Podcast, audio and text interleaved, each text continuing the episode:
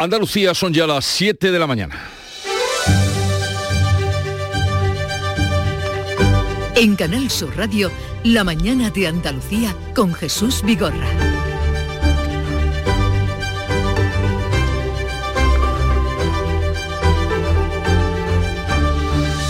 Buenos días queridos oyentes, es jueves 16 de marzo y el Consejo de Ministros va a aprobar hoy la reforma de las pensiones pactada con Bruselas y con los sindicatos. El proyecto del Ministerio de Seguridad Social incluye que las pensiones mínimas subirán hasta 1.200 euros en un plazo de cuatro años. Se aprueba como Real Decreto, pero se tramitará como ley para que sea convalidada por el Congreso. El ministro José Luis Escribá critica el rechazo del Partido Popular y defiende la prudencia de su reforma. Eh, claramente muy prudente, muy gradual y por lo tanto muy manejable por todo el sistema y que no va a poner en, riesgo en ningún momento el tejido productivo de ninguna, ninguna empresa de España.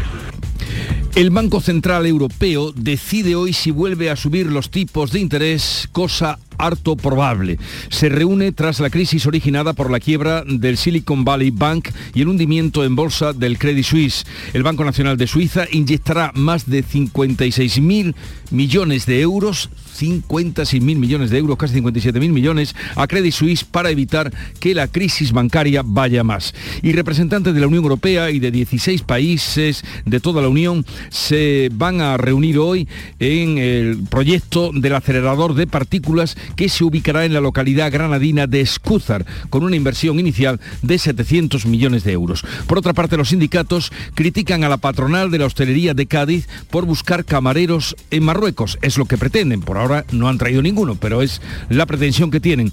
Dicen que no falta mano de obra, sino mejores condiciones de trabajo. Lola Villalba, de Comisiones Obreras. Eh, restaurante que solamente cierra un día, con lo cual esos dos días de descanso normalmente no se cogen ni se pagan. Nunca se echan ocho horas de trabajo. Nuevo intento del fiscal general del Estado de frenar las rebajas de condena por la ley del solo sí es sí. La Junta de Fiscales debate hoy la orden de Álvaro García Ortiz, en la que indica que no procede la revisión de las condenas si la pena impuesta está contemplada en la nueva ley. De este asunto hablaremos a partir de las 9 con Cristina de Seus, que es presidenta de la Asociación de Fiscales. Y el escritor granadino, aunque eso sí, afincado en Málaga, Justo Navarro, es el nuevo director del Centro Andaluz de las Letras y la gaditana de la línea Isamay Benavente, la primera mujer en dirigir el Teatro de la Zarzuela de Madrid en sus 167 años de historia. Hasta ahora era la directora del Teatro Villamarta de Jerez. En cuanto al tiempo, Fuerte levante hoy en Cádiz, donde está activado el aviso amarillo, todo ha estado toda la madrugada y en cuanto a los termómetros, hasta 28 grados se van a alcanzar este jueves en Córdoba, Granada y Sevilla. Eso sí, la primavera reaparecerá el viernes cuando las temperaturas máximas bajarán entre 5 y 6 grados debido al paso de un frente que dejará algo de lluvia, algo de lluvia, pero hoy ni una nube.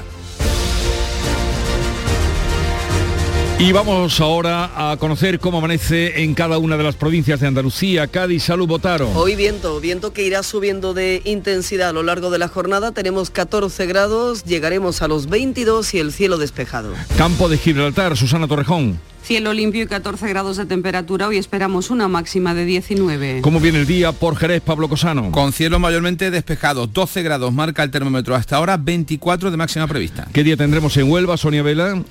Pues un día de cielos prácticamente despejados, aunque Jesús se prevé que aumente la nubosidad conforme avance el día. La máxima para hoy se va a registrar en Almonte con 25 grados a esta hora. En la capital tenemos 9. Almonte 25, que no está nada mal, inapropiado para este tiempo. Córdoba, Miguel Vallecillo. De momento con 10 y pocas nubes. Hoy la máxima 28 y soleado. Y por Sevilla, Pilar González. También esperamos una máxima de 28 grados, un viento del este que va en aumento, algunas nubes y a esta hora tenemos 11 grados en la capital. ¿Cómo viene el día por Málaga, María Ibáñez? Bueno, pues hace más calor en el interior de la provincia que en la costa. Fíjate que hay 15 grados a esta hora ya en Campillos, hay 11 aquí en la capital y vamos a alcanzar una máxima en la ciudad de 22 grados. ¿Y por Jaén qué día tendremos, Alfonso Miranda? Pues el día prometedor, tenemos ya 15 grados, dicen los del tiempo que llegaremos a los 30 en la zona de Andújar, así que un día hermosísimo. Baja un poco, hombre, baja un poco. A partir de mañana. Granada, Susana Escudero. Pues también llegaremos a los 28 grados de máxima hoy en la capital, cielos completamente despejados, 10 grados de temperatura. Y en Almería, María Jesús Recio. Nos quedaremos con una máxima de 25, ahora tenemos 14, cielo despejado. Y conozcamos ahora cómo están las carreteras en Andalucía. Conectamos con la DGT, nos informa Patricia Riaga. Buenos días. Muy buenos días. Arranca esta jornada de jueves y a esta hora ya van a encontrar tráfico creciente hacia los grandes núcleos urbanos, especialmente hacia Sevilla, pero de momento y afortunadamente sin retenciones ni en la red viaria principal ni en la secundaria. Eso sí, como siempre, no bajen la guardia y sigan siendo muy prudentes al volante. Son las 7, 6 minutos de la mañana. Laura es profesora y Alex administrativo. Están felices porque acaban de salir del hospital con su primer hijo en brazos. Ahora tienen por delante unos meses en los que lo más importante será cuidar de su bebé. Para ello reciben una prestación de maternidad y paternidad que les permite adaptarse poco a poco a su nueva vida y prestar toda su atención al pequeño. Esta ayuda les da, sobre todo, tiempo y tranquilidad.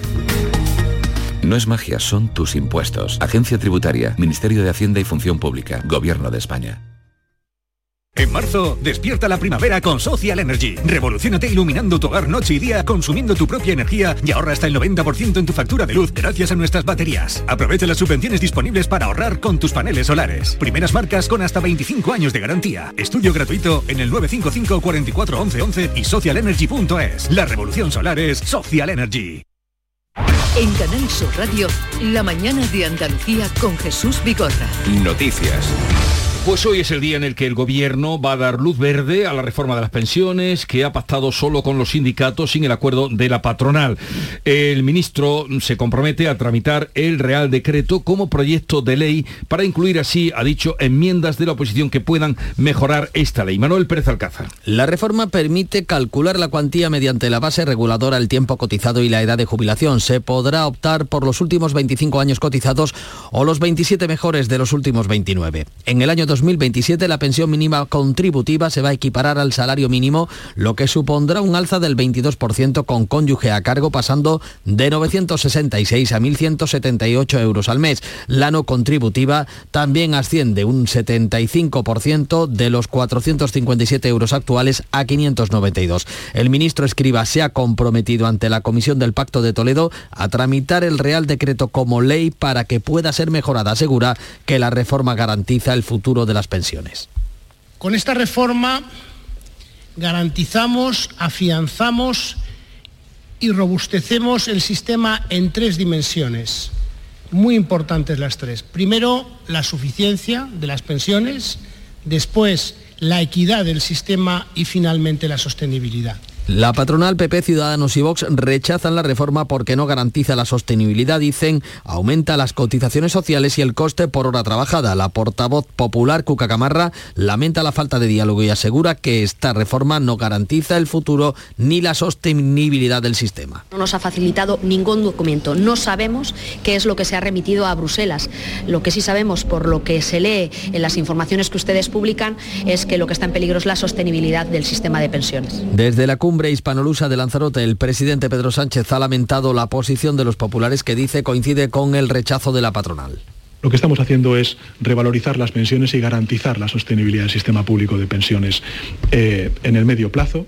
Lo que estamos haciendo también es reconstruir algo que se quebró durante la crisis financiera, que es el Pacto de Toledo. Eso lo está haciendo también este gobierno. Apoyo de Unidas Podemos y de los sindicatos a la reforma. Los líderes de UGT y de comisiones obreras, Pepe Álvarez y Unai Sordo, recuerdan eh, que cuenta esta reforma con el visto bueno de Bruselas y critican el rechazo de la patronal. Que dicen, la fiesta la pagan las empresas, la fiesta la pagamos los trabajadores. Esta y la fiesta de los dividendos que se están llevando las empresas. Quien está en los arrabales de la centralidad. Quien está en el monte y huido de la centralidad en España no es el gobierno, no es comisiones obreras y no es UGT. Son los que siguen añorando desde la melancolía las políticas de austeridad de hace 12 años. Emprende así su marcha lo que será la ley de las pensiones, que hoy se aprueba como decreto ley, mientras que el Banco Central Europeo va a decidir si vuelve a subir los tipos de interés, cosa muy probable que haga tras la crisis originada por la quiebra del Silicon Valley Bank y el hundimiento en bolsa del Credit Suisse. Paco Ramón. Así estaba, así está todo previsto para el BCE, que eleve hoy el precio del dinero, que lo suba al 3,5%, pero el desplome bursátil del banco suizo, de Credit Suisse, deja abierta la puerta a cualquier decisión. Una incertidumbre que añade más presión a los mercados que en las últimas horas se han convertido en una montaña rusa. Este miércoles los mayores bancos españoles se han dejado miles de millones de euros en sus cotizaciones bursátiles, aunque su exposición a Credit Suisse es insignificante. El BCE peina toda la eurozona para conocer el roto que un colapso de Credit Suisse puede provocar en el sistema financiero europeo. Para ello, para evitar ese colapso, el Banco de Suiza ha decidido esta madrugada inyectar 50.600 millones de euros a la entidad financiera para evitar que la crisis se siga extendiendo. Mientras el Tesoro Público acude al mercado con la intención de colocar 6.500 millones de euros. Jorge González. El Estado subasta deuda pública en obligaciones a 10 años con un cupón del 3,15% y a 30 años con un interés del 1,90%. El pasado martes el Tesoro adjudicaba 1.850 millones de euros de deuda a corto plazo con letras a 3 y 9 meses con un interés que llegó a superar el 3%, a pesar de la expectación que este producto financiero ha despertado en los inversores particulares durante los últimos meses. Después de anunciar un beneficio récord de 2022, el gigante textil de Inditex ha dejado claro que mantendrá su sede y que va a cotizar sus impuestos en España. Inditex ha querido dejar claro que no va a seguir los pasos de Ferrovial y va a mantener su sede en España, que representa su primer mercado a nivel mundial con un 14% de las ventas totales. Tras obtener un resultado récord en 2022 y ganar un 27% más, el consejero delegado de Inditex, García Maceiras, ha destacado que la compañía ha contribuido con el pago de 1.800 millones de euros en impuestos en España. Inditex tiene y va a seguir manteniendo su sede en España. El efecto sede España pues, hace posible que nuestra contribución tributaria en España sea de 1.800 millones en la entrega de condecoraciones a los embajadores honorarios de la marca España, el rey Felipe VI ha destacado que el mejor talento español que se reconoce en el mundo está en nuestro país. La solidez de la marca España se apoya en empresas líderes, pero también en referentes de la sociedad civil. En Andalucía, el gobierno de la Junta va a aprobar el próximo martes los estatutos de la nueva agencia fusionada Trade. La consejera de Economía Carolina España asegura que va a facilitar una ventanilla única para favorecer el desarrollo empresarial y la creación de empleo. Y así el próximo 21 eh, llevaremos los estatutos al Consejo de Gobierno. Para nosotros Trade, eh, queridos amigos, es una actuación, va a ser prioritaria va a ser un instrumento que va a apoyar a los empresarios, a las pymes, al autónomo y sobre todo eh, queremos que sea una ventanilla única para favorecer el desarrollo económico y empresarial, para fomentar la innovación.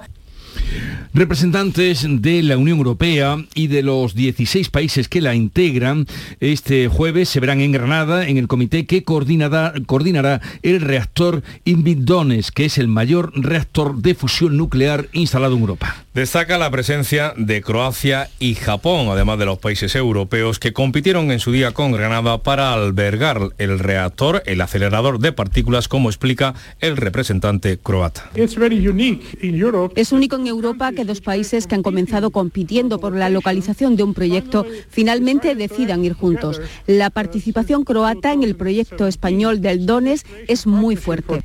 El IFMIDONES es un acelerador de partículas capaz de generar neutrones similares a los que aparecerían en un reactor de fusión. La inversión inicial se eleva a 700 millones de euros, de los que estos países presentes en Granada garantizan ya el 75%. Vamos ahora con otro asunto. Los socios de gobierno, PSOE y Unidas Podemos, discrepan sobre las medidas para controlar los precios después de que el presidente de Mercadona reconociera públicamente que han subido una burrada. Unidas Podemos insiste en que hay que intervenir el mercado La ministra Ione Belarra ve reforzado sus argumentos tras escuchar al presidente de Mercadona. Sus palabras le retratan y creo que son un argumento más que dice que el gobierno tiene que actuar y tiene que actuar cuanto antes. La titular de Hacienda recuerda que los precios no se pueden limitar, solo compensar y añade que habría que hacerlo tanto en el ámbito de las grandes distribuidoras como del pequeño comercio. A pesar de ello, María Jesús Montero no descarta nuevas medidas en el ámbito fiscal. Ahora vamos a ver qué pasa en el mes de marzo. Yo creo que tenemos que seguir observando y en caso de sea necesario adoptar medidas adicionales se hará.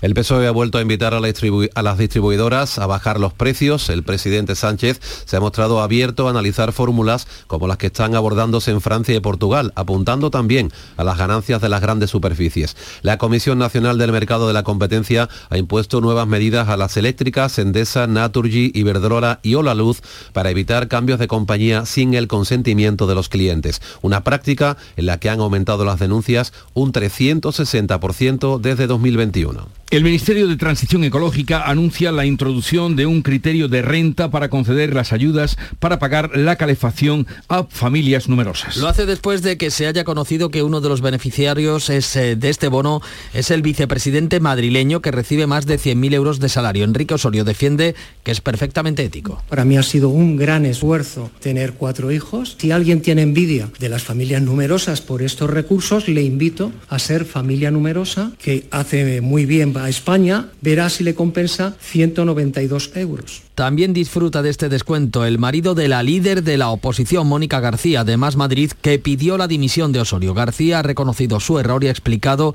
que va a estudiar cómo devolver el dinero. Polémica por la iniciativa de la patronal de la hostelería en Cádiz, aquí la pudimos vivir en la mañana de ayer, de suplir, lo decía su presidente, de suplir la falta de camareros contratando trabajadores en Marruecos. Retomamos esas palabras en estos micrófonos del presidente de la patronal gaditana, Antonio María Ceballos, que aseguraba que los jóvenes que están cobrando ayudas por desempleo no quieren trabajar como camareros. Cuando nosotros llamamos a una persona para trabajar, si está recibiendo nada más que la ayuda básica de 426 euros, pues dice, bueno, pero voy a trabajar para ganar 1.100, 1.200 y son gente jóvenes y prefieren también eh, el verano vivirlo pues como viven los que no tienen familia ni tienen responsabilidades, ¿no? A pesar de la elevada tasa de paro en la provincia de Cádiz, los sindicatos afirman que no hay falta mano de que no falta mano de obra, sino buenas condiciones laborales. Eh, restaurante que solamente cierra un día, con lo cual esos dos días de descanso normalmente no se cogen ni se pagan. Nunca se echan ocho horas de trabajo. Palabras de Lola Villalba de Comisiones Obreras que unimos a, la a las de los, la del presidente de los autónomos, Lorenzo Amor, que ha hecho esta reflexión en voz alta. ¿Cómo puede ser que la provincia con más tasa de paro, pues tengamos que acudir a trabajadores fuera? Pues el secretario general de UGT dio una solución. A lo mejor tenemos que poner esta solución en marcha. Y aquella persona que no acepte un puesto de trabajo que se le ponga por delante, pues a lo mejor tampoco tenemos que pagarle entre todos los ciudadanos españoles o andaluces, pues una prestación. La polémica ha llegado al Parlamento andaluz. El portavoz de Por Andalucía, la formación de izquierdas, acusa a la patronal de explotadora y ha dicho más, racista. José Ignacio García. Son unas declaraciones propias de explotadores y propias de racistas. ¿Por qué? Porque no hay seguridad laboral y porque en general hay una precariedad enorme y unas condiciones laborales infames. Y son unas declaraciones racistas porque con estas condiciones lo que piensan es que los que se merecen estas condiciones son los marroquíes o los africanos, pues supongo que porque tienen un color de piel diferente, ¿no? Vox rechaza la contratación de trabajadores marroquíes, defiende la bajada de impuestos y una subida de los salarios, lo dice Manuel Gavira. Claro, después de esto pues han salido los tontos útiles que defienden a las élites para ponerlo a parir. Y decimos lo de tontos útiles porque después son ellos los que promueven esta política de puertas abiertas, que una de, que una de las consecuencias que trae es la precarización del empleo. Lo mezclan todo absolutamente. El convenio de hostelería de Málaga, por ejemplo, contempla ocho horas de trabajo, dos días de descanso y un sueldo bruto de 1.400 euros meses al mes en un contrato de entrada al sector. Pues veremos qué pasa a medida que se acerca el verano y la avalancha de turistas en concreto a la provincia de Cádiz. Pedro Sánchez retrasa la crisis de gobierno hasta después de la moción de censura de Vox de la semana que viene. El presidente del gobierno que limitará los cambios a sustituir a las ministras de Sanidad e Industria que serán candidatas en las elecciones municipales, anuncia con ironía que retrasa la crisis hasta después de la moción de censura. Eh, ya le desvelo, eh, en fin, les doy un titular, eh, si la crisis de gobierno será después de la moción de censura, no será antes. y se circunscribirá, lógicamente, a, a, las dos ministras que, una vez más, pues evidentemente reconozco aquí en la persona de, de, Carolina y que han hecho un trabajo extraordinario y que, en fin, las vamos a, y las voy a echar yo de menos en lo personal y en lo político. El diario.es adelanta el discurso de Tamames que además de reclamar un acuerdo de las elecciones generales al 28 de mayo, criticará la ley de memoria y pedirá reformar la ley electoral para que los partidos independentistas no logren una sobrerepresentación. Este jueves el líder de Vox ofrecerá esta mañana una rueda de prensa conjunta con el candidato en la moción, con Ramón Tamames. Abascal trata de disipar así las discrepancias que Tamames ha expresado con el discurso de Vox. Todos los días pongo algo, saco algo, meto algo. El pues... presidente ha devuelto el cumplido desde Vox. Espinosa de los Monteros recuerda que Tamames no es militante del partido, por lo que tiene posiciones diferentes. El señor Tamames no es de Vox, así que el señor Tamames tiene libertad por tener estima por quien desee, estima que nosotros ya saben que no compartimos. Unidas Podemos, socio en el gobierno, ha reclamado que tres de sus ministras, Yolanda Díaz, Irene, Monteno, eh, Irene Montero e Ione Belarra, puedan dar la réplica a Tamames. Escuchamos a esta última. Frente a esa búsqueda de protagonismo por parte de la ultraderecha, lo mejor sería que las mujeres defendamos esos avances y les plantemos cara. Por último, el Partido Popular insiste en que la moción solo beneficia a Pedro Sánchez. Ya veremos lo que trae y lo que da de sí la moción. Último apunte, el escritor granadino afincado en Nerja, Justo Navarro, será el nuevo director del Centro Andaluz de las Letras y la gaditana Isamay Benavente de la línea, la primera mujer en dirigir el Teatro de la Zarzuela después desde eh, de hace 167 años desde su creación. Y Canal Sur, protagonista de la jornada este jueves en el Festival de Cine de Málaga. La mañana de Andalucía. En Canal Sur Radio, por tu salud, responde siempre a tus dudas. Hoy hablamos del dolor de cabeza. En realidad hay hasta 13 tipos distintos de dolores de cabeza, aunque los más comunes son la cefalea tensional y la migraña. En muchos casos son enfermedades discapacitantes que en los últimos tiempos han encontrado alivio con nuevos fármacos y nuevos enfoques terapéuticos. Esta tarde, dolores de cabeza con la doctora Carmen González Zoria en directo. Envíanos tus consultas desde ya en una nota de voz al 616-135-135. Por tu salud, desde las 6 de la tarde con Enrique Jesús Moreno. Más Andalucía, más Canal Sur Radio. Vamos a la revista de prensa con Paco Reyero. Buenos días, Paco. ¿Qué tal Jesús? Muy buenos días. 7 y 21 minutos. El nuevo temor que crece es el bancario, como años atrás. El presidente Sánchez que reitera que Europa tiene un sistema de protección de vigilancia reforzada, pero hoy los bancos españoles valen menos de los que valían antes de los problemas derivados de las entidades de Silicon Valley. El epicentro europeo se traslada a Credit Suisse. El crash de esta entidad suiza de referencia trae la tormenta a Europa, dice el mundo. En esta línea va ABC, temor, la vanguardia, titula que se disparan las alarmas en la banca europea y el país apunta que el sector financiero sufre otra jornada negra con caídas en torno al 10%. La reforma de las pensiones que aprueba hoy el Consejo de Gobierno es otro de los asuntos del día. El país anota que la COE se queda fuera del acuerdo por la entre comillas, voracidad recaudatoria del Ejecutivo. El sistema que se ha pactado solo con los sindicatos, eh, recuerda a veces va a abarcar, tiene la previsión de abarcar hasta 2050. ¿Qué será de nosotros entonces? Bueno, y ya sabes que el mundo lleva una frase lapidaria en su portada que tiene que ver con la actualidad principal del día. La de hoy es del economista John Kenneth Galbraith y dice, eh, dice así, el dinero es algo muy singular, le da al hombre tanta alegría como el amor y tanta angustia como la muerte. Dinero, Bill Metal, Paco, dinero, siempre dinero. Hay más asuntos, por ejemplo, la filtración del discurso, la historia de la moción de censura de Ramón Tamames, tiene de todo, hasta filtraciones. Yo no sé la gente por qué dice tamames e inmediatamente hay un, halo de ironía o una, una... No, no, no entiendo francamente por qué pasa esto. Eh, se lo envió a unos amigos, este discurso al que te refieres, para ver qué les parecía. Eh, los amigos les ha parecido muy bien, tanto que ya lo tiene todo el que quiere, la prensa también, el mundo, el diario.es, que destacan que en este texto Ramón Tamames cree que España se asemeja a una autocracia y reclamará elecciones generales anticipadas el 28. En el diario.es hace un análisis del discurso de Tamames eh, que, eh, según este digital, y leo literalmente, ensaya un popurrí con clásicos ultras para su actuación en la moción de Vox. Más que un discurso, eh, Jesús, a tenor del análisis, vemos que hay ensayo, hay popurrí y hay actuación, parecería un concierto. Ricardo en el mundo dibuja a Tamames con unos guantes de boxeo verde en su viñeta. El color verde de los guantes es el de box y a su lado, con todas las protecciones deportivas posibles, en la cara y en el cuerpo está el propio Santiago Abascal, dando a entender que los golpes se los puede llevar el propio box. El país nos cuenta que Unidas Podemos quiere que den la réplica a Tamames Irene Montero e Ione Belarra, pero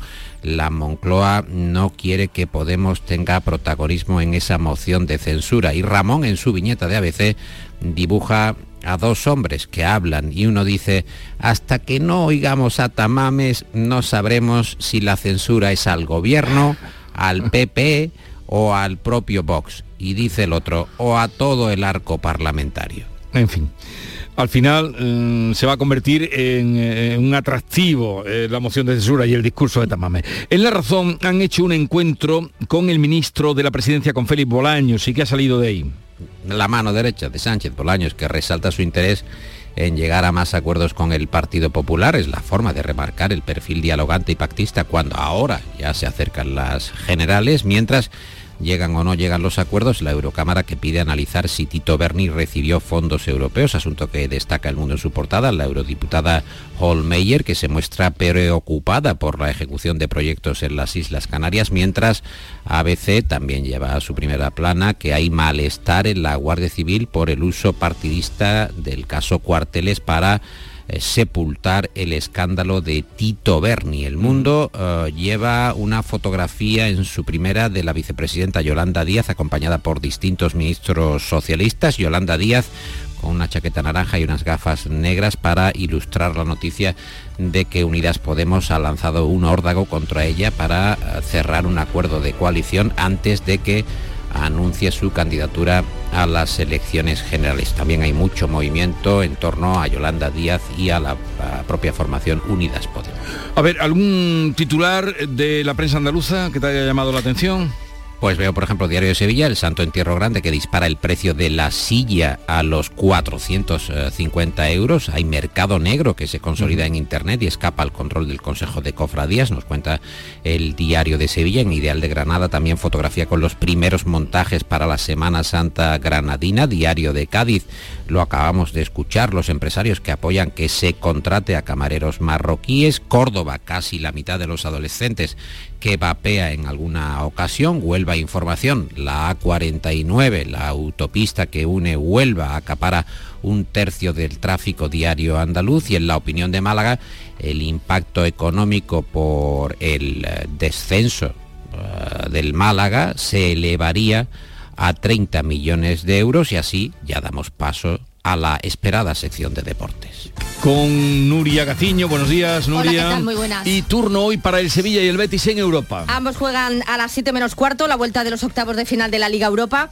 El Sevilla parte en Estambul ante el Fenerbahce con la ventaja del 2 a 0 de la ida, pero a pesar de este resultado no se espera un partido tranquilo para los sevillistas. El Betis por su parte buscará la hazaña para superar el 4 a 1 encajado en Old Trafford ante un Manchester United que llega al Benito Villamarín sin dos de sus hombres fuertes como son Garnacho y Anthony. Ya a las 9 la Real Sociedad también tendrá que tirar de épica si quiere remontar el 2 a 0 de la ida ante la Roma y más abierta se presenta la eliminatoria del Villarreal en la Conference League ante el Anderlecht con el eh, que empató con el que empató a uno en Bélgica. Vamos a ver qué equipo estará en el sorteo de mañana. De los españoles el único que tiene confirmada su asistencia es el Real Madrid que anoche volvió a ganar al Liverpool esta vez por 1 a 0, 6 a 2 en el cómputo global. Así que siguen adelante los madridistas madridistas que en los cuartos de la Champions se podrían enfrentar al Benfica, City, Milán, Chelsea, Bayern de Múnich, Inter o Nápoles. Estos son sus posibles rivales. Y el que también ha firmado el pase a los cuartos de la Liga de Campeones de Baloncesto es el Unicaja al vencer al Limoges por 99 a 88. Y el Cádiz que recurrirá al comité de apelación. Lo ha anunciado el propio club a través de un comunicado en el que se indica que se seguirá adelante defendiendo las sanciones impuestas a Ledesma e Isa Carcelén, ya que consideran que, son, que no son justas y por ello recurrirán a apelación. Cuatro partidos de suspensión son los que le han caído al guardameta y tres a Iza Carcelén. Este último fue expulsado con roja tras el encuentro con el Getafe y Ledesma tuvo un incidente en el túnel de vestuario según el acta arbitral. Atendamos ahora al cierre, a ver dónde lo ha encontrado, el cierre de la prensa. Eh, bueno, está en toda la prensa, Nuria Jesús. Eh, hablamos de los eh, nuevos trajes de los astronautas que van a ir a ir a la Luna. Un astronauta entre ellos eh, y cuestan 228 millones de dólares. Son unos trajes verdaderamente espectaculares. Me estoy acordando que vinieron en su día eh, Aldrin Armstrong eh, y sus distintos compañeros de la NASA a España y los vistieron de toreros. O sea, era una cosa verdaderamente sorprendente y cuando tú veías el traje con el que fueron a la luna, Armstrong, por ejemplo, parecía realmente de Decathlon. O sea, esto es un chándal. ¿Cómo han ido esta gente a la luna con esto? Yo estuve en Houston viéndolo, no es broma, y yo veía el equipamiento y digo, pero si no puede ir ni, ni al Aljarafe de Sevilla con esto. Como diría mi madre, no es de calidad. No, es de calidad. Estos de ahora sí, estos, bueno, sí, estos sí, estos por detrás, en fin, los habrán visto ustedes. Eh, Paco Rellero, Nuria Gaciño, que tengáis un bonito día. Igualmente. Adiós.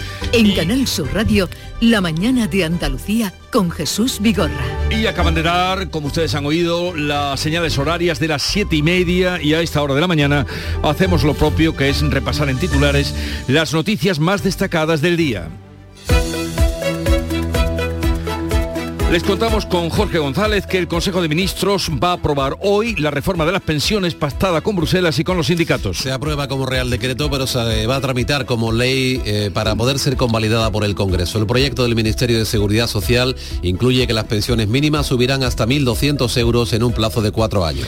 El Banco Central Europeo decide hoy si vuelve a subir los tipos de interés. El BCE se reúne tras la crisis originada por la quiebra del Silicon Valley Bank y el hundimiento en bolsa del Credit Suisse. El Banco Nacional de Suiza inyectará más de 50.000 millones a esta última entidad para evitar que la crisis bancaria vaya más. Puesta de largo del acelerador de partículas hoy en Granada. Representantes de la Unión Europea y de 16 países europeos se integrarán hoy en el comité que va a coordinar este proyecto científico que irá ubicado en la localidad granadina de Escúzar con una inversión inicial de 700 millones de euros. Los sindicatos critican a los hosteleros gaditanos por querer buscar camareros en Marruecos. Dicen que no falta mano de obra, sino mejores condiciones condiciones de trabajo. Desde la política, Adelante Andalucía y Vox rechaza la iniciativa de Oreca con argumentos muy distintos. Nuevo intento del fiscal general del Estado de frenar las rebajas de condena por la ley del solo sí es sí. La Junta de Fiscales debate hoy la orden de Álvaro García Ortiz en la que indica que no procede la revisión de las condenas si la pena impuesta está contemplada en la nueva ley.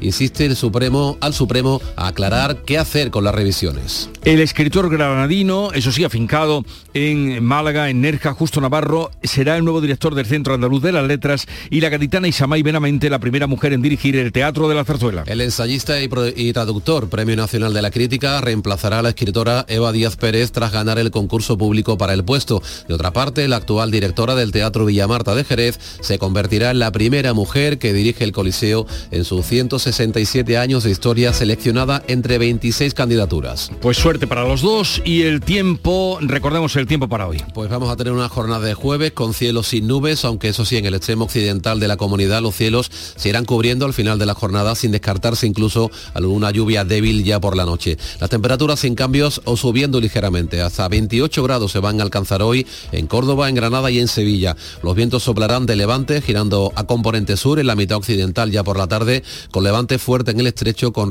con rachas que pueden ser muy fuertes. Y mañana viernes las temperaturas máximas van a bajar, atención, entre 5 y 6 grados de debido al paso de un frente que va a dejar incluso algo de lluvia. Pues atentos porque en un momento vamos a las claves económicas del día que ya están, si están siguiendo ustedes, ya ven cómo está de trepidante la semana en lo económico.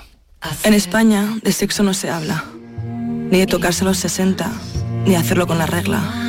No hablamos de que no quiero usar condón, de que tu nombre ya no es ese. No hablamos de quien nos gusta, ni de placer. Pero ahora que ya nos veis, hablemos. Por una educación sexual para la igualdad. Blanco responsables, Ministerio de Igualdad, Gobierno de España. Cercanía. Las historias que pasan en nuestra tierra. Andalucía en profundidad. Actualidad. El cafelito de siempre. Así es la tarde de Canal Sur Radio con Mariló Maldonado. Tres horas para disfrutar de una radio emocionante. Andalucía, son las 3 de la tarde. La tarde de Canal Sur Radio con Mariló Maldonado. De lunes a viernes desde las 3 de la tarde. Más Andalucía. Más Canal Sur Radio. Las claves económicas con Paco Bocero. Estamos a jueves y con una semana que trae una agenda económica sorprendente porque no cesan los acontecimientos de calado. Ayer un nuevo batacazo de las bolsas por la caída de un banco. Esta vez era un banco europeo, el Credit Suisse, eh, que era eh, un poco siempre tenido el crédito suizo como eh, lo más ejemplar, lo más seguro. Cuéntanos, Paco Vocero, buenos días. Buenos días Jesús, pero no siempre las cosas son como parecen. ¿Qué es lo que está pasando? si cae Suiza, eh, ¿ya dónde buscamos refugio? Cuéntanos. Bueno, mira, vamos a ver. Ayer efectivamente, como bien dice, el detonante del batacazo en, estos, en los mercados fue eh, la caída del Credit Suisse y en un momento además bastante delicado después de lo que está pasando con los bancos medianos estadounidenses que ya hemos contado en las claves y a las puertas hoy de la reunión del BCE. Una coincidencia que eh, ha sembrado de una fuerte preocupación al mundo del dinero porque estamos hablando de un sector como el bancario, fundamental para la economía y sometido a una sucesión de acontecimientos cuando menos inquietantes. Mira, el caso de Credit Suisse es distinto al de los bancos americanos, aunque sus consecuencias las estamos viendo en el derrumbe de las cotizaciones bursátiles del sector bancario en toda Europa. En realidad, todo empezó el martes, cuando el Banco Suizo anunció unas pérdidas en torno a los 7.400 millones de euros, que es el peor resultado desde la crisis financiera de 2008, y un, club, y un capítulo nuevo, un capítulo más de sus dificultades que ya vienen de lejos con escándalos institucionales repetidos y pérdidas cuantiosas. O sea, Paco, ¿qué quieres decirnos? ¿Que esto se esperaba? De alguna manera. Sí, porque lo que ocurrió ayer es que su principal accionista que ya apoyó al banco en octubre y en noviembre, el Banco Nacional Saudí, que tiene el 9,9% del capital del Banco Suizo, dijo que no van a inyectar más dinero en el Credit Suisse. A través de su presidente, el Banco Árabe, resaltó que tienen varios motivos eh, para no ampliar su participación, aunque solo habló de los regulatorios, es decir, eh, si supera el 10% de esa participación y está al 9,9, pasaría a otro nivel de cumplimiento de normativas, tanto en Arabia Saudí como en Suiza, en Europa, lo que le podría poner al Banco Árabe en problemas, etc. Una vez conocida la noticia y sumada a la publicación de esos malísimos resultados del martes, pues la cotización del Credit Suisse se desplomó más de un 24%, siendo el segundo banco suizo, como es, detrás de UBS, y con el 70% de su negocio en Europa, Asia y Estados Unidos, que por cierto solo tiene el 14% en Suiza, pues lógicamente provocó la alarma lógica y global en los inversores y las caídas, esas caídas en las bolsas de los bancos europeos. Lo que supone que también lo hicieron los españoles, ¿no? Sí, porque a las caídas del Silicon Valley Bank se unieron ayer esta, este, este golpe, aunque fueran los bancos más afectados los franceses, Societe Generale y Banca Paribas, los dos primeros, pero a los seis bancos cotizados españoles les costó ayer estos 10.500 millones de euros de capitalización bursátil. Como te digo, en el resto de Europa se vivió una situación similar. De ahí que, claro, llegaran las apelaciones del Credit Suisse al Banco Central Suizo, a su Banco Central, para que se en su defensa. Primero lo hizo con una declaración sobre la solvencia de la entidad, como no podía ser de otra forma, y esta madrugada lo ha hecho con el préstamo de esos 50.600 millones de euros que por cierto, se trata de taponar, o van a intentar que sirva para taponar la fuga de clientes de su división clave, que es la de gestión de patrimonio, ya que el banco tiene un perfil más de gestor de patrimonio, gestor de fondos, que de banco comercial puro y duro. Y aunque de momento asegure la autoridad de Suiza que sea fuerte todavía en capital, una retirada masiva de estos fondos va a ser letal, desde luego. Oye, y a todo esto, el Banco Central Europeo hizo algo ayer, se va a mantener hoy firme en, su, en la subida de los tipos para frenar la inflación. Pues mira, vamos por partes. Ayer ya llamó a capítulo a los bancos europeos pidiendo información sobre las contrapartidas, es decir, sobre los negocios que puedan tener con Credit Suisse para tener una idea de la dimensión del asunto y si el contagio puede hacer que salten la alarma en otras entidades, que por cierto aquí en España no llegan a los mil millones de euros la exposición al Credit Suisse de los bancos españoles. Y sobre la segunda, el BCE va a mantener hoy su anuncio de subida de los tipos de medio punto, según Reuters. Eh, otra cosa, y habrá que estar muy atentos, ah, va a ser lo que diga el BCE, en especial Christine Lagarde, una vez que haga el anuncio sobre lo que va a hacer en la próxima cita de mayo y sobre todo si va a utilizar el resto de instrumentos financieros que también tiene el BCE para eh, desarrollar su política monetaria, además de los tipos, si va a hacer algo con ellos. Lo que sí es cierto es que eh, hoy Jesús, Christine Lagarde tiene uno de los peores trabajos del planeta, posiblemente. Esperemos a ver qué pasa, porque la incertidumbre también en los que llevan la hipoteca a cuestas está en lo que vaya a hacer el Banco Central Europeo. Paco, un saludo, mañana ya concluye la semana, a ver por dónde sale la actualidad económica. Pues muy bien, hasta mañana Jesús. Adiós, buenos días. Oye, ¿qué pipas estás comiendo? ¡Qué buena pinta! ¿De verdad me lo preguntas? ¿No las reconoces? Pipas hay muchas en el mercado. Sí, pero pipas reyes son las auténticas, las de siempre, con sal y sin sal. Incluso las del león son de frutos secos reyes. Que sí, que sí, me ha quedado claro. Frutos secos reyes, tus pipas de siempre. Hay gente para todo y el programa del Yuyu es de gente que le pone humor y alegría al día a día. Esto ha pasado en una youtuber de Tailandia que se ha grabado comiéndose un murciélago. Les gusta mirar el lado bueno de la vida por muy surrealista que pueda parecer. Tomaba una, una gran sopa, una sopa de picadillo para ir a murciélago de aquí. El programa del Yuyu, gente genuinamente original. Dejaros ya de hacer el primo. En vez de un murciélago, comerse un langostino. De lunes a jueves a las 10 de la noche. Más Andalucía. Más Canal Sur Radio. Vamos con otras noticias de Andalucía. El presunto secuestrador de la concejala de Maracena ha declarado por primera vez, según publica hoy el Ideal de Granada. ¿Y qué ha dicho Susana Escudero? Bueno, pues eh, no sabemos lo que ha dicho porque está decretado el secreto de sumario. Lo que sí sabemos es que hizo esa declaración a petición propia, autorizado por el juzgado ante la Guardia Civil y en presencia de su abogado. El detenido tendrá que pasar también por sede judicial para ratificar o no esta primera declaración prestada ante la Guardia Civil. La concejal secuestrada, Vanessa Romero, ya lo hizo la semana pasada sin que tampoco trascendiera por el mismo motivo el contenido de sus declaraciones. Recordemos, vecinos de Maracena han convocado para mañana viernes una concentración en apoyo a Vanessa Romero.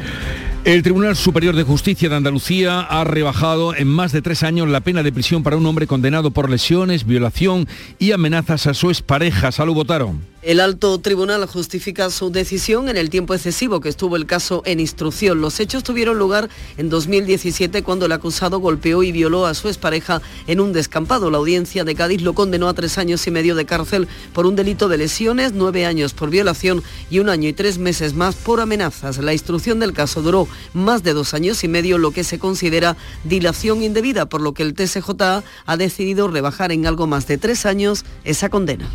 En libertad con cargos el hombre acusado de matar a patadas y pisotones al perro que paseaba una niña de 12 años ocurrió en Jerez ante los propios ojos de la niña, Pablo Cosano. Pues sí, todo empezó cuando este hombre se enganchó con la correa del perro al pasar por un parque infantil por el que paseaba a la niña su mascota sin mediar palabra, empezó a patear al animal y a pisotearle la cabeza contra el suelo hasta matarlo ante una niña aterrorizada que quedó en shock. Ana María Montero es la madre de la niña. Cogió el perro porque lo vio con sangre, lo cogió en brazos, se lo trajo para acá y en la misma puerta de la entrada de del bloque, vamos, la misma puerta. Lo soltó y ya todo lleno de sangre, cara, cuello, toda. Yo pido que una persona así no esté en la sociedad porque le puede pasar a cualquiera. Ya no es un animal en sí, ya es cualquier persona que como iba, como iba, pues... La niña está traumatizada, la familia ha solicitado sin éxito una orden de alejamiento para este vecino que cuenta con numerosos antecedentes penales. Con la ley de bienestar animal que hoy se aprueba en el Congreso, este hombre tendría una condena. Año y medio por lo menos. Por lo menos. La Guardia Civil ha detenido a 14 personas en una nueva operación contra el tráfico de drogas desarrollada en la costa de Huelva. Sonia Vela.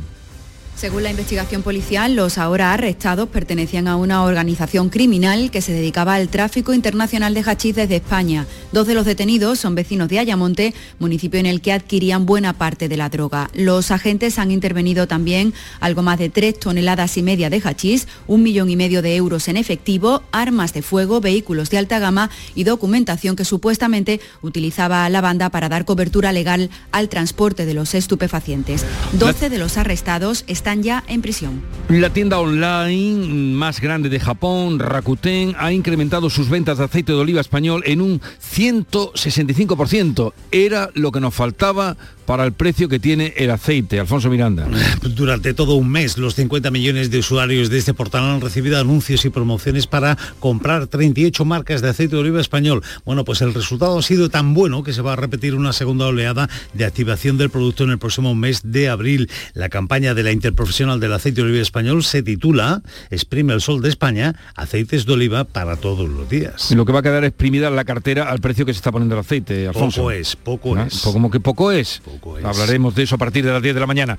Preocupación en el sector sanitario en Córdoba ante el creciente interés por el- la alimentación saludable y el culto al cuerpo que han ido en paralelo a la proliferación de información falsa que en muchos casos puede ser perjudicial para nuestro organismo. Miguel Vallecillo. Precisamente desmontar los mitos más comunes es lo que trata la campaña que ha presentado el Hospital Reina Sofía de Córdoba, con la que quiere promover hábitos de alimentación saludables.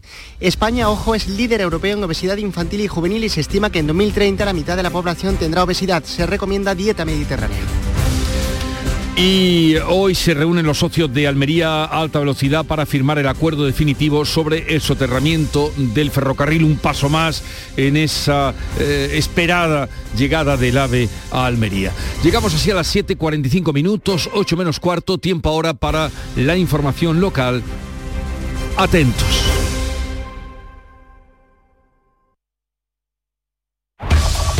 En la mañana de Andalucía de Canal Sur Radio, las noticias de Sevilla. Con Pilar González.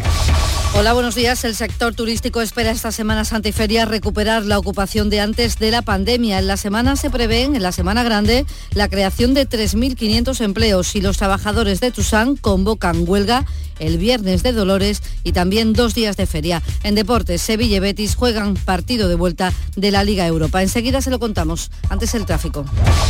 Hay retenciones en el centenario de 3 kilómetros sentido Cádiz, uno en el nudo de la gota de leche sentido Ronda Urbana. En la entrada a Sevilla, 5 kilómetros en la autovía de Huelva, dos por la de Coria y uno por la de Mairena. En el interior, tráfico intenso en las avenidas de entrada. Y hoy tenemos algunas nubes, sopla viento del este que va a ir en aumento y las temperaturas suben. La máxima prevista es de 27 grados en Morón y Lebrija, 28 en Sevilla, 29 en Écija. A esta hora, 11 grados en la capital. No lo pienses más. Este año haz borrón y casa nueva con la hipoteca joven IN95. La hipoteca que estabas buscando. Porque te financiamos hasta el 95% del menor valor entre tasación y compraventa. Para más información, acércate a nuestras oficinas o entra en cajaruraldelsur.es. Te sobran razones para venir a Caja Rural del Sur. Hipoteca joven IN95 de Caja Rural del Sur. Formamos parte de ti. Tomarartesanía.com es la nueva web de Tomar Artesanía, marca de referencia en el traje de corto. Descubre en tomarartesanía.com las tendencias en sastrería campera para el caballista y la amazona. Visita nuestras tiendas en Huelva y Sevilla para tu traje a medida. Vístete en tomarartesanía.com. Da rienda suelta a tu pasión. Las noticias de Sevilla. Canal Sur Radio. El sector hotelero de la ciudad prevé una muy buena ocupación esta Semana Santa, incluso en la feria, lo dice el presidente de los hosteleros, de, de los hoteleros de la provincia, Manuel Cornax. Perspectivas son muy buenas, eh, los indicadores que tenemos ahora mismo que va a ser una excelente Semana Santa y lo que vamos activando por la entrada de reservas ahora mismo para feria, pues yo creo que también se está recuperando las ocupaciones hotel por hotel, pero teniendo en cuenta que hay más hoteles. Se esperan llegar a las cifras previas a la pandemia. La Semana Santa va a generar en Sevilla 3.580 contratos, es un 20% más que el año pasado. Y para el viernes de Dolores y también dos días de feria, el día del alumbrado y el martes de feria, la agrupación sindical de conductores de Tusán convocan paros parciales de cuatro horas. Habrá una jornada más, el último día de la, de la campaña de, de las elecciones municipales, el 26 de mayo. Denuncian la falta de diálogo de la gerencia de la empresa ante problemas laborales como retrasos en las jubilaciones, pero sobre todo el aumento de las sanciones a conductores porque les multan al pasar el semáforo por un cambio que ha habido en el sistema de fotosanción instalado en los semáforos. Lo explica el secretario general del sindicato mayoritario de la empresa, Isidro Fernández. En el último convenio se jubilaron trabajadores con 64 años y 8 meses cuando se tenía que haber jubilado un año y ocho meses antes. El foto rojo es que han cambiado los algoritmos de los semáforos que tienen, eh, fotosanción, ¿qué pasa? Que están llegando sanciones porque se pone el semáforo en ámbar y no te da tiempo de frenar sin dejar a la gente. Los hosteleros sevillanos esperan que el acuerdo cerrado con el ayuntamiento para organizar la actividad de bares y restaurantes durante la madrugada del Viernes Santo sea el primer paso para una futura normalización. Este año, como saben, podrán permanecer abiertos toda la noche si solo sirven café, churros o pasteles. De modo general, han conseguido media hora más de apertura, hasta la una y media de la madrugada, lo que según el presidente de la Asociación Sevillana de Hostelería, Alfonso Maceda, permitirá dar un mejor servicio de cenas. Que nosotros esa media horita que antes teníamos que, levantar el, al cliente, prácticamente a las 12, 12 y cuarto para poder cerrar el, establecimiento a la una, pues esa media horita pues nos va a dejar que, que los clientes puedan estar prácticamente hasta la una menos cuarto o una. El ayuntamiento insiste en que va a aumentar los controles en comercios y puestos ambulantes y la empresa municipal de la vivienda en Visesa abre desde hoy hasta el domingo una convocatoria extraordinaria para adjudicar seis viviendas en régimen de, de venta en una zona muy próxima a la avenida de Andalucía. Esto es para jóvenes menores de 35 años. Los precios van desde 105.000 a 125.000 euros. Y esta mañana, pleno en el Ayuntamiento de Sevilla para aprobar, entre otras cosas, el plan especial de reforma interior de Cross San Jerónimo, una zona a la que se dará uso residencial y equipamiento urbano. También se verá la proposición para nombrar al aeropuerto de San Pablo Diego Velázquez, una iniciativa que espera que salga adelante, lo dice el alcalde Antonio Muñoz un proyecto de muchísimas asociaciones en la ciudad de Sevilla y es que el aeropuerto se acabe denominando con motivo del cuarto centenario eh, Diego de Velázquez. Me parece importantísimo que el Pleno se pronuncie para en función del mismo elevar la propuesta a ENA para ver si, si es viable o no. 7 de la mañana y 50 minutos. La sombra, la sombra Don Manuel Hidalgo, responsable de ventas de Tordos Quitasol, nos informa. En esta época del año podemos instalar con comodidad todo tipo de tordos y carpas en todos los modelos y sistemas, tordos con motor y tordos automáticos. Pero eso saldrá carísimo. Ese es un error, José Antonio. Estamos con precios en promoción y con facilidades de pago. No me diga más. Llámenos al 954 33 29 88. Recuerde, 954 33 29 88 y olvídese de aquello ya tan lejano de... Leopoldo, échame el tordo. Y pase a la modernidad, a... Currito, dale al botoncito. Tordos y carpas quitasol, la sombra de Sevilla. La sombra, la sombra... Llega el momento más esperado de las letras sevillanas. Del 22 al 26 de marzo, Tomares celebra su decimocuarta Feria del Libro, la primera gran cita literaria del año en España. Cinco días en los que Tomares reúne a los mejores escritores del momento.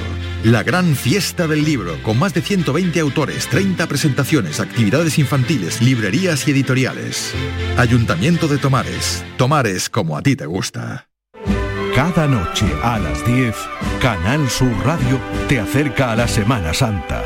El llamador el Ministerio de Transportes ha adjudicado las obras de conexión de Espartinas con la autovía de Huelva y la S40, dos millones y medio de euros para esta carretera de 350 metros que unirá el municipio con la A49, aliviando así el tráfico en los enlaces de Gines y de Umbrete. Y esta mañana a las once y media, ante el SAS, movilización de los médicos de atención primaria en protesta por la orden de la Consejería de Salud que regula los convenios con la sanidad privada. Lo explica el responsable provincial de Sanidad de Comisiones Obreras, Juan José Limones denunciar la precaria situación de la sanidad pública andaluza por la falta de presupuesto, por la falta de personal y la amenaza latente de privatizarla por parte del gobierno andaluz.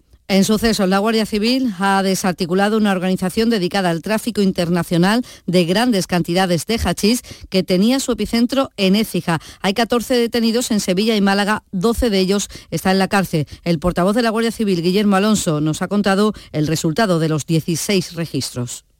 Se han intervenido 3.600 kilos de hachís, así como más de un millón y medio de euros en efectivo, tres armas de fuego, vehículos de alta gama y numerosa documentación utilizada para dar cobertura legal al transporte de la, droga. Parte de este dinero, 1.085.000 euros, aparecen escondidos en un vehículo de uno de los cabecillas de la organización que tenía en un garaje en la localidad sevillana de Écija.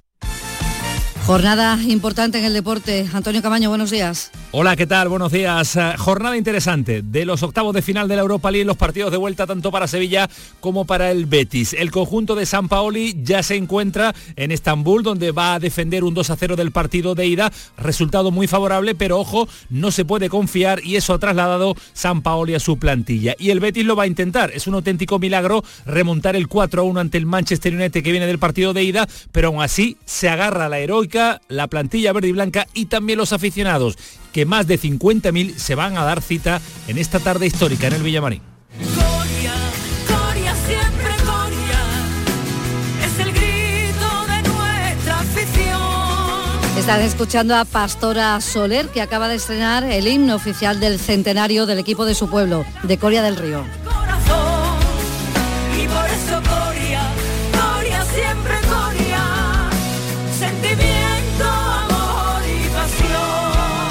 En torno a 700 participantes de 40 asociaciones van a participar ahora en el Festival de Fútbol de otras capacidades que se celebra en el Palacio de Deportes de San Pablo. Esto lo da el deporte y la cultura. Nos lleva a hablar de Carmen Linares. Es, ha sido reconocida pues doctora honoris causa por la Universidad de Sevilla. Estoy muy contenta porque el flamenco, este, es- ese arte extraordinario que tenemos, esté en la universidad y es un reconocimiento importantísimo para nosotros, para todos los artistas de flamenco, la verdad. primavera blanca, hay los cascos de tu caballo y cuatro solos de plata. 9 grados en Carmona, 8 en Utrera, 11 en Sevilla. Y cuatro solos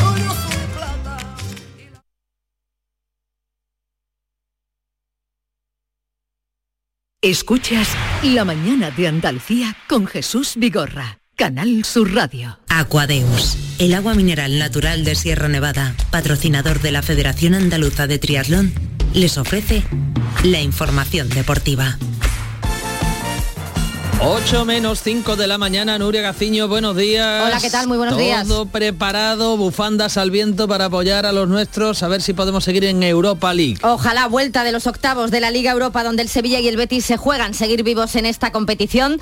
A priori lo tiene mucho mejor el equipo de Nervión, que ante el Fenerbahce esta tarde va a tratar de defender el 2 a 0 de la ida. En Estambul se encuentra desde ayer nuestro compañero y enviado especial Jesús Márquez. Jesús, ¿qué tal? Muy buenos días. ¿Qué tal? Buenos Eh, días desde Estambul, desde que- el puente Galatanuria. Que digo yo que a pesar de la ventaja, como estaba comentando, nadie espera un partido ni mucho menos tranquilo, aunque tranquilo estás tú, que te acabas de dar un paseito por el Bósforo. Sí, aprovechando que son dos horas más, acabo de atravesar el Bósforo, hace muy buena temperatura, en torno a 11 grados. El Sevilla está en la parte asiática, también el hotel de la prensa, y como tú dices, nadie se quiere confiar. Acuérdate de, ese viaje a Eindhoven, donde el Sevilla llegó una renta de tres tantos a cero y al final acabó pidiendo la hora. Ahora el Sevilla llega a Estambul con esa renta de dos goles, pero ya vemos que el Sevilla está cogido con pinzas esta temporada, no es del todo fiable y por tanto en la expedición respeta muchísimo al Fenerbahce porque se le vio en esa primera parte en el Estadio Sánchez Pizjuán que dio bastante guerra, aunque afortunadamente no tuvieron acierto entre los tres palos y se prevé un partido complicado, pero evidentemente eh, se va a intentar hacer valer. Primero que el Sevilla tiene seis copas y que es el, el- el- el que manda en esta competición, ese ADN, y sobre todo va a intentar el Sevilla que, que, eh, el equipo vuelva a mostrar su mejor versión. Jesús Márquez, que nos va a contar esta tarde ese Fenerbahce-Sevilla, un partido en el que el Sevilla quiere rematar la faena para colarse los cuartos de su torneo preferido.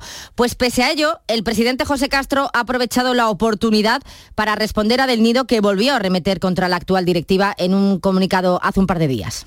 Hablar de, ruina, eh, es que no, no lo puedo entender. Hablar de ocupa, yo creo que este hombre no se entera. O está desesperado, yo no lo sé. Este hombre no sabe que en diciembre de 2018 él utilizó el derecho de representación proporcional para meter tres consejeros y que esos tres consejeros ya no pueden votar el cese de los demás. El ambiente desde luego no es el más idóneo, ambiente todo lo contrario, ambiente bueno, ambiente por todo lo alto es el que se espera esta noche, esta tarde en el Benito Villamarín, a pesar de lo difícil que tiene el pase a los cuartos, ya que tiene que remontar ante el Manchester United el 4 a 1 de la ida, pero por intentarlo, como dice Manuel Pellegrini, que no quede. Lo primero y lo más importante es creer, tentarlo desde el primer minuto hasta el final, haciendo un partido inteligente de que se puede revertir. Y tengo que hacer un partido inteligente en el sentido de no querer eh, hacer tres goles en cinco minutos. La palabra ambición, la palabra ilusión, la palabra de, de- de exigencia va a ser para mí siempre buena. Por otro lado, si, si no se consigue, no es un fracaso. Aunque está muy difícil, vamos a ver si el Betis puede estar en el sorteo de mañana, al igual que el Sevilla. El que sí va a estar en el sorteo de los cuartos de la Champions es el Real Madrid, que anoche volvió a ganar al Liverpool.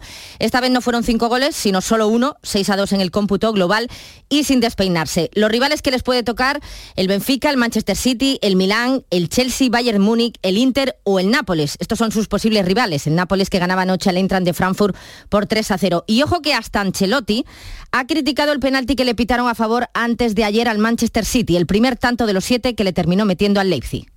Ha sido una locura, de verdad. El penalti contra Leipzig. eh, eh, cuidado con esto, porque esto eh, no es fútbol. Pitar un penalti así en, en una Champions League. Yo creo que nadie, nadie se ha dado cuenta. Creo también Guardiola no se ha dado cuenta que, que le han pitado el penalti. Ese penalti fue pitado a instancias del VAR y ¿saben quién estaba en el VAR? El colegiado español Hernández Hernández, el mismo que la leyó en el encuentro del Cádiz ante el Getafe, encuentro por el que le han caído hasta 17 partidos de sanción al club cadista, 4 para Ledesma, 3 para Iza Carcelén. Este último fue expulsado con roja tras el encuentro y Ledesma tuvo un incidente en el túnel de vestuario según el acta arbitral. Después los técnicos a Bocardo le han caído 6, a Diego Rivera 4, en fin, por todo ello va a recurrir el Cádiz al comité de apelación. Aquadeus, ahora más cerca de ti, procedente del manantial Sierra Nevada, un agua excepcional en sabor, de mineralización débil que nace en tu región. Aquadeus Sierra Nevada es ideal para hidratar a toda la familia y no olvides tirar tu botella al contenedor amarillo. Aquadeus, fuente de vida, ahora también en Andalucía. Canal Sur Radio, la radio de Andalucía.